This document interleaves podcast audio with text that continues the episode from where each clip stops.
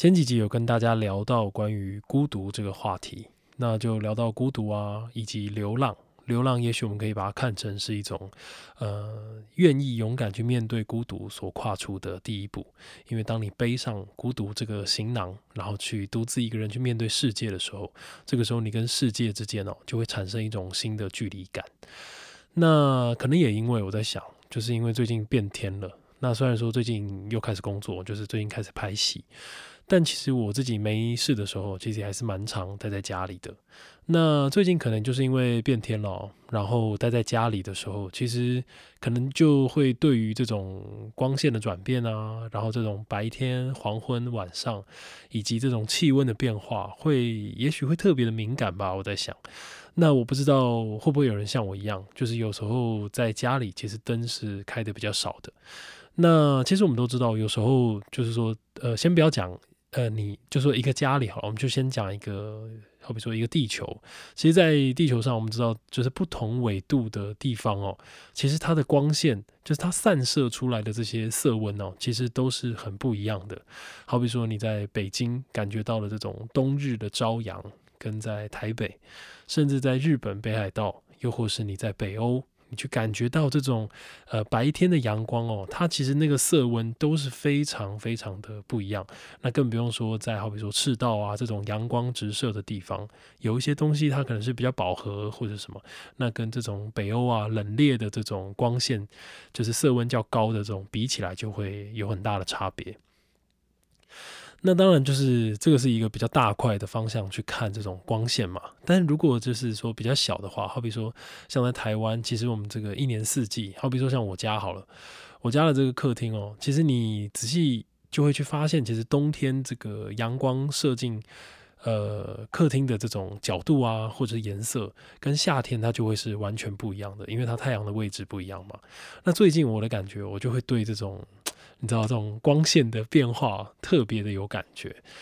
那可能整个人的心情也会进到这样子的一种氛围里面。好，那更不用讲，最近哦，我这个豪值千金去买了一台 BOSS 很好的这个蓝牙喇叭，然后你知道在家里哦，因为买了这个好的喇叭嘛，然后你自然就会很想要去用这个好的这个喇叭去听很多种的这种音乐。那因为那个喇叭它很厉害的就是。它的频率分得很开，就是它的低频哦很 Q，然后那种很 Q 的低频，就是你就算把它开的再大声一点点，它也不会让你感到一种压迫感。你知道有一些这种过度音染的喇叭，当你把这个声音音量开大的时候。它可能有过度的去强调它的那种重低音嘛，它的这个 boost。那其实你音量要是开太大，有时候你那个心脏啊，或是整个人会觉得哇，有点压迫的感觉。可是有时候我们听到那种比较好的这种喇叭，它的低低音是做的很 Q 的，然后那种很 Q 就是会让你觉得有一种弹性在里面。好，那更不用讲它的这个高音哦，跟它的低音还有这个中频都切得很开，所以你即便这个声音开的再大声一点点，你都还是很清楚的听到这个高音就是在上面的这个地方，然后再加上中间的中频啊，还有低音。好，那就是自然嘛，就买了这个蓝牙喇叭之后，你知道，你就会很想要有一股冲动，听遍这个世界所有的音乐，这样真的。所以那几天哦，就是什么各种音乐都听，什么舞曲啊也听啊，hip hop 也听啊，然后这种纯钢琴的也听啊，然后人家说那种氛围音乐，就是那种五二八赫兹那种很绵长的一个频率，或是那种白噪音也听啊，然后你知道就会想要把它开的大声一点，然后去听它在各种这个曲风里面的这种表现。那最近可能就是说配合这种天气变化的关系，我常常在这种黄昏的时候、傍晚的时候都不开灯。然后你知道，就是去感觉整个空间里面那种光线的变化，然后再去听那些音乐。那在这种时候，我最近哦就会很喜欢去听一些那种极简的音乐，极简的不管是钢琴啊，或者是大提琴啊，或者什么，像之前有介绍过的那个 News From，哇，News From 最近出了新专辑，超好听。他那个新专辑叫做 Old Friends New Friends。反正很棒，而且重点是我那时候看他那个专辑，本来以为只有十首而已，哇，不止，它里面有十几首、二十几首歌。我常常就是一整个傍晚，然后就一直在就是重复播放他的专辑，然后去享受，就是你知道整个喇叭 带给你的那个音场，然后跟整个。客厅里面的那种光线的变化。好，那为什么会讲到这个光线的变化呢？当然也是除了最近这个天气就是慢慢的在转变，然后就变得比较冷嘛，比较变得变得比较寒冷之外呢，也是这个我前阵子哦，我不知道大家会不会有这个习惯，就是我自己哦，有时候就是强迫自己，好比说现在就是很少用就是这种社群。软体嘛，社交软体的时候，可是有时候当你还是会想要知道一些新东西，或者你感到无聊的时候，会怎么办？那我最近哦，就比较多的，好比说就听音乐，然后跟这个在 Pinterest 上面到处看看一些有的没有的图片。那大家有在用 Pinterest 就知道，上面有很多这种，你点了一个图片，它就会有各式各样的这个相关的图片就跑出来。然后有几天呢，就没事就一直在看画。就一直在看一些油画啊、水彩画啊，各种都看。然后突然间呢，就有一幅画，应该不说一幅，就是一个画家的画就跑出来，就觉得哇，这个画的也太好了吧！好，那那个画大概的氛围是怎么样的？它其实就是一个女生，这个你大概可以感觉得到，它是一种比较欧洲的、比较北欧的那种。然后一个女生穿的非常素，就是那种黑色的、全黑的，然后有点像那种我们印象中那种女仆装吧。啊，他很刻板印象是这样讲了，但我我不知道那种衣服可能有一个他自己的这种统称，反正就是非常素雅的这种洋装。然后他就是在一个很低调、很灰暗的这个色调色块里面的一个房间，然后就在看着窗外。然后后来呢，仔细的去看一下这个画家其他的作品，发现他大部分的作品大概都是这样，就是都是在画一个非常安静的空间，然后非常呃极简的，就是你在他的画里面就呈现出一种非常的不饱和，然后很冷冽，然后很灰白。等等这样子的这种色调，好，那后来呢看了一下这个画家，才知道这个画家叫做中文啊，中文翻译叫做威廉哈默什。不过我觉得这翻译应该不太准，因为他其实是一个丹麦来自哥本哈根的这个画家。那他的这个英文呢叫做 Wilhelm h a m m e r s h o y 呃，也许可以直接这样讲。那他这个 Wilhelm h a m m e r s h o y 呢？啊，念起来就像泰文。好，那他的这个画里面哦，其实你去看，你就会发现说，呃，他的风格大大抵上都是这样子，就是都是在画一个女生，然后坐在一个空荡荡的房间里面，然后整个房间里面就只有他窗户跟洒下来的阳光，甚至细致一点，你会看到有一些灰尘飘在那些阳光里面。那基本上大概都是这样。然后，而且呢，他几乎都没有画到这个女生的正面。那后来呢，去查了才发现，哦，这个女生是他的太太。那这也是他一贯的这种画风，就是非常的低调，然后非常的不饱和。那会给人家呈现出一种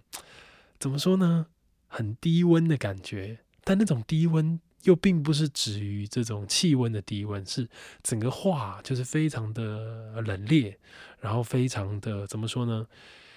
也不能说不带感情，因为它其实带有一种，也许你可以说孤独感，也许你可以说一种很很低线的，我觉得那种对，反正就是话很少、很极简的那种这个画风在这个里面。那那时候看的时候，真的就深深的被吸引，然后就去看了很多像这样子的画。那我这个他画的这个连接啊，我会放在这个。那个内文那种叙述栏里面，大家可以去点。那我就看到他的话，就就想到了很多，就觉得说，其实有时候怎么讲呢？就我们知道，在这个美国啊，应该是美国吧，包浩斯主义之后，不是就有一句说 “less is more” 嘛？就是说，其实有时候极简，其实才可以让你呃更大限度的去激发观者的一个想象空间。那其实你越少的。这个表达其实是更多的，就是说，你你比起你一直想给，一直想给，有时候像这种我们说这种比较东方的留白，它其实是有更多这个意在言外的意思，在你原本要表述的这些事情里面。对，所以就从他的话里面就感觉到这种很冷冽的感觉。那那个时候我就马上想到了一部电影，就是在这个差不多两千年左右吧出头那个时候，村上春树的这个《东尼龙骨》。那是这个四川准导演所导的。那我不知道有多少人看过这部电影。那其实这部电影哦，哇，我觉得很厉害。而且说老实话，我觉得它可能并不怎么说呢，可能并不能说是一部很好看的电影。我所谓的很好看，就是你看完之后，你可能并不会有一种很过瘾，或是看了一个很浓厚这种剧情片的感觉。但是哦，我觉得他，你看这个电影的时候，你会感觉到很像在听一首歌。那当然更不用讲，这部电影的这个作曲家是这个坂本龙一，那就就是很厉害嘛，一个大师。所以他在这个电影里面也是用这种很极简的音乐，很很少的这个音符，然后去讲东尼龙骨的这个故事。那主演呢是这个尾形一成跟宫泽理惠。哇，宫泽理惠好适合那个电影的氛围哦，因为你知道那电影的氛围哦，就像我刚刚讲的这个哈莫什的这个画作一样，整部电影的氛围就是非常的冷冽，然后非常的低调。那他也去，就是因为拍了很多东尼龙骨的家，那他的家里面也是呈现出一种非常怎么说呢，很极简，然后这个。导演其实真的用的很克制啊，我觉得他用所有的元素，不管是摄影啊，或者是演员的表演，用了大量的旁白，然后让主角这个能讲的话，能就是能说越少越好的这种感觉。那对，所以那个时候看完印象很深刻，所以在看完这个 Hamshoy 他的这个画作之后，马上就想到了这部电影。那其实东里龙骨，它也是一部在讲关于孤独的这个。一个故事，那我相信应该有不少人有看过吧？它好像收录在这个莱辛顿幽灵的那个短篇集里面。那其实也就是一个男生，一个呃生活在日本的一个男子，然后后来失去了他的太太，就他太太过世了之后呢，他怎么去面对呃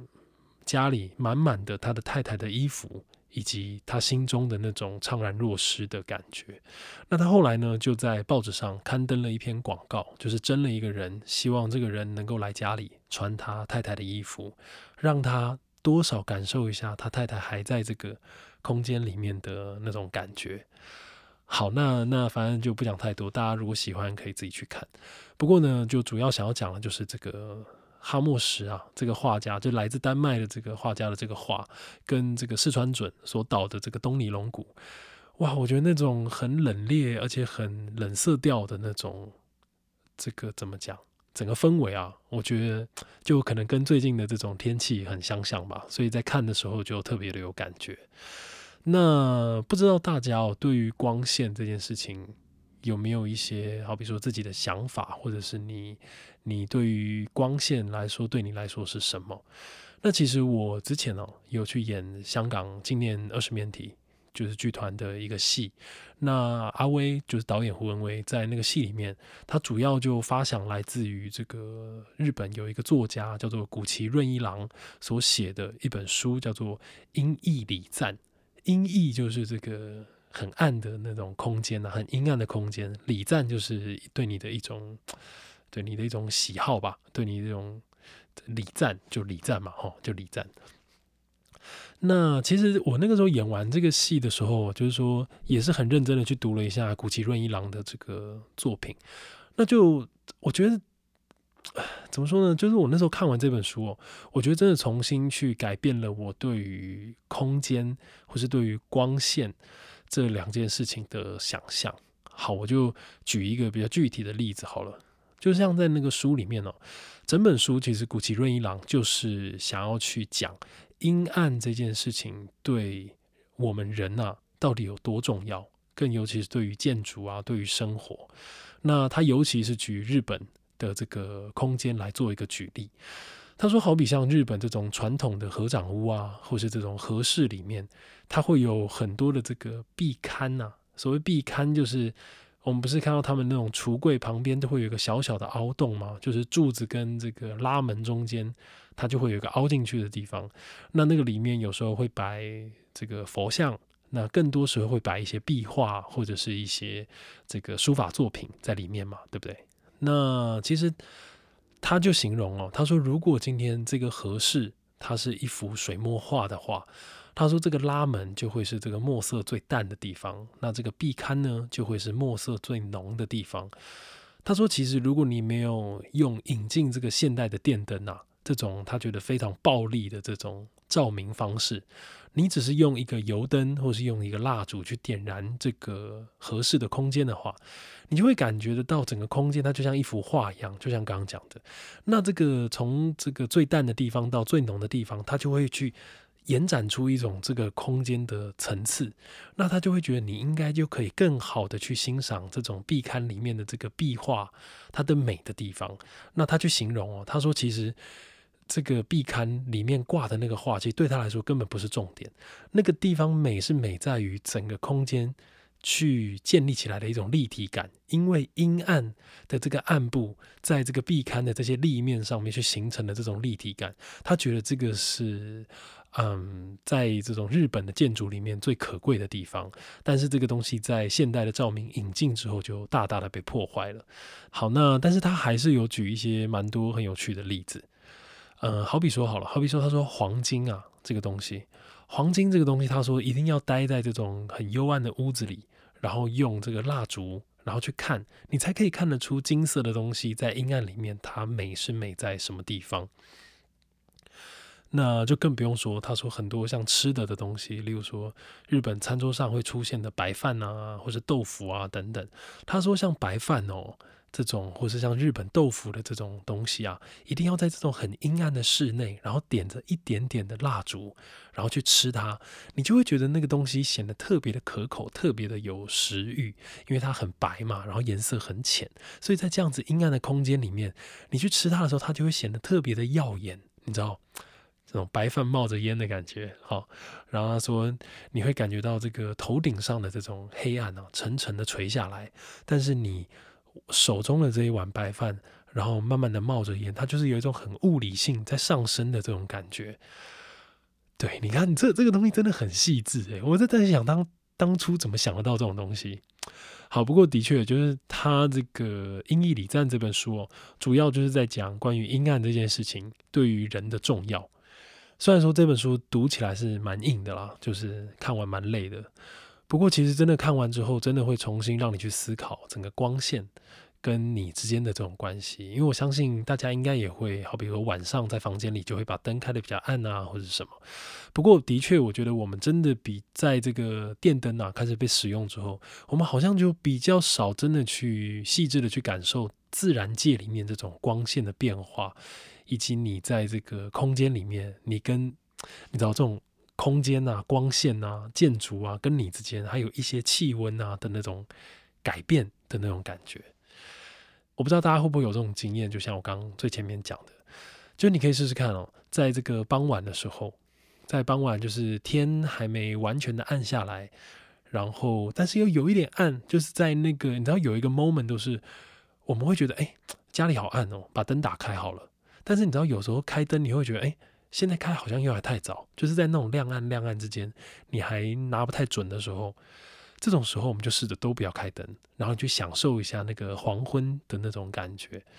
那当然，李商隐说啊，这个黄昏无限好嘛，啊，夕阳无限好，就是近黄昏。他他描写的那种应该就是比较。比较怎么讲暖色系的橘黄色的那种，但我们现在讲的这种，它其实是比较冷色的。我觉得就很偏向我们前面讲这个哈莫什啊，或是这个东尼龙骨所呈现出来那种很冷色调的感觉。那我忘了我曾经是在哪一个作家的文章里面看过，我之前记得好像是杨绛跟钱钟书，但我后来去找找不太到。反正它里面也是在讲这样子的一个光线的状态，我觉得他形容的超好。他说，在这种黄昏的时候，在你开灯前，这种要暗不暗、要亮不亮的状态里，如果你去好好的享受那样子很极短的这种光线时间，你会发现它比较亮，也比较暗，它叫做昏。那这个昏呐，我觉得也扣合到这个李商隐所讲的这种无限好的这个状态里面。那它也许让你重新的去感受，你就可以去感受到一种，